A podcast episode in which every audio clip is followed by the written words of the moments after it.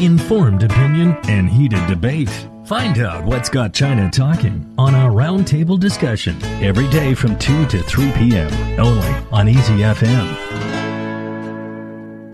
World Cancer Day was marked on February 4th to raise awareness of cancer and to encourage its prevention, detection, and treatment. According to the World Health Organization, cancer cases are expected to surge 57% worldwide in the next 20 years, which is an imminent human disaster that will require a renewed focus on prevention to combat. And China is facing a particularly big challenge in the fight against cancer. So, how hard do you think is the battle is for the world and especially especially for China? I think it is certainly a pretty dire situation. It's not only a global trend, but also China seems to be one of the countries in the developing world that seems to be hit most with uh, this growth rate of cancer happening all around the world. And um, the WHO, the report predicts that new cancer cases will rise from an estimated uh, 14 million annually in 2012 to uh, 22 million within just two decades. And um, it seems like that it's the world's population as it grows uh, older and uh, more people adopt risky lifestyle habits. And then these are some of the core reasons to why people get cancer. Yeah, I, I, think also, I mean, we have to keep in mind, um, especially when we look at China. I mean, so what what they're looking at is is rates of diagnosis. Uh, it's impossible to actually know the real rate of cancer. Uh, all we can really know is the rate of diagnosis, and so what we've seen in China, of course, that has been increasing. Um, but it's it's difficult to, to, to make any actual comparisons about the, the real situation of cancer in China because we don't really have any historical data. Mm. Um, and so I think that, that on, on the one hand, yes, of course, cancer is, is going to be a problem worldwide. Um, but when we look specifically at, at, China, I think one of the reasons that we're seeing such a rapid rate of increase is that uh, more and more people are, are going to doctors, and uh, more and more doctors are able to accurately diagnose um, the actual cause of a disease, in, in this case, cancer. And, and if, if you look at, according to, to, to um, the World Cancer uh, Research Fund, uh, according to their data from 2012, China isn't even in the top 50 when it comes to uh, cancer diagnosis out of a, for, for every 100,000 people. Mm. Um, so, so even then, I think we have to keep in mind that, that just in general, uh, the situation, yes, of course, we do need to um, you know, be vigilant. We do need to take a look at our lifestyle, but it's not, you know, the end of the world. But still, according to this report, China, um, well, almost half of the new cases diagnosed in 2012 were in Asia, and most of them were in China. So it seems like China is certainly one of the places that are we're seeing the most of new cases coming out, and only one quarter of Chinese cancer patients go into remission compared to 65% in developed countries. I think that's quite a telling number because it seems like not that many Chinese patients recover from cancer, and now, as we know, a lot of patients, if you are diagnosed early, you can live on for a long time. Mm. And that doesn't seem to be the situation in China. So I think there's a lot work to be done there. Yeah, I think the figure of remission rate may tell a true, more true picture of uh, uh, the serious situation in China. Because if you only look at the number of new cases, yes, China did take almost half of the world average. But it's also possible that, as John says, with the improvement in mm -hmm. diagnosis that more, and in awareness, more people actually go to the doctor to diagnose uh, um, their for diagnosis, and then more people are diagnosed with cancer. Maybe that's why.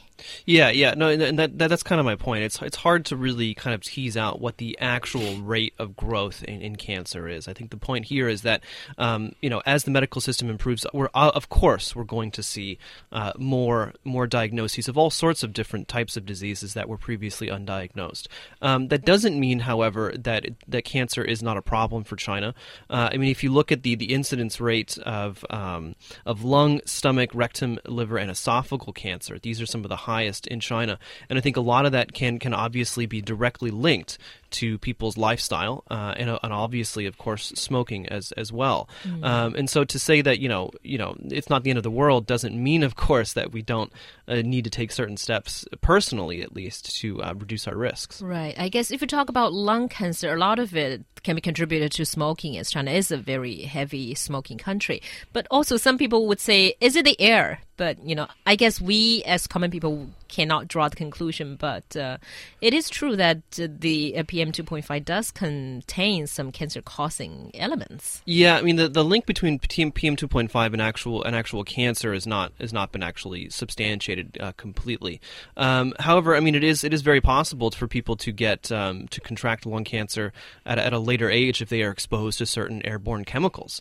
Um, I mean, you look at where, where my mother grew up. Uh, there was a big Dow Jones uh, factory there, mm. a chemical factory, and uh, you know there was a couple class action lawsuits a, a, few years ago because the incidence of, of lung cancer in, in, in her hometown was actually quite high.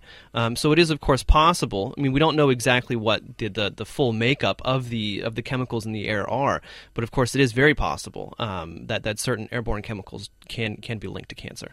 Yeah, and also I think a lot of people are linking uh, water, the air quality, and you know just your surrounding as uh, you exist on Earth um, to you know possibly that could cause cancer or you know other uh, illnesses. Although I don't think that has been um, medically um, proven in a lot of these cases, but I think um, lifestyle, you know, that is something certainly most of us can do something to change and try to live a healthier lifestyle. That's something that everybody should do. Mm, that's right. I guess in terms of the exact causes of cancer, even the medical experts cannot give a specific answer as to what.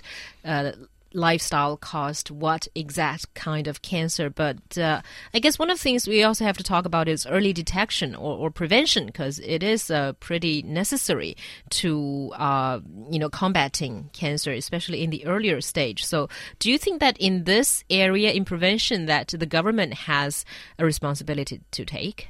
I think certainly there are some legislative approaches that the government can take to hopefully help us ease this situation and one thing has something to do with uh, smoking rates, and I think policy intervention is definitely something that should be done here, as smoking rates are very high in Asia, in China, and also in Africa. I think that's probably one of the reasons why the WHO report uh, stated that it is um, the developing countries that are hit most unquestionably by this new wave of uh, cancer uh, in- incidences, I think. And um, it seems like there should uh, certainly be a more a stricter ban of cigarettes in China. I yeah, I think that's that's certainly part of it. But also, I mean, you got to remember that a lot of these cancers they they haven't they, they, there's no causal of causal relationship been shown, but there is a lot of correlative data linking it mm. to lifestyle, mm. uh, linking it to how much exercise you get, linking it to how much sunlight you get, uh, linking it to um, you know, the kinds of things that you put into your body, obviously including smoking as well.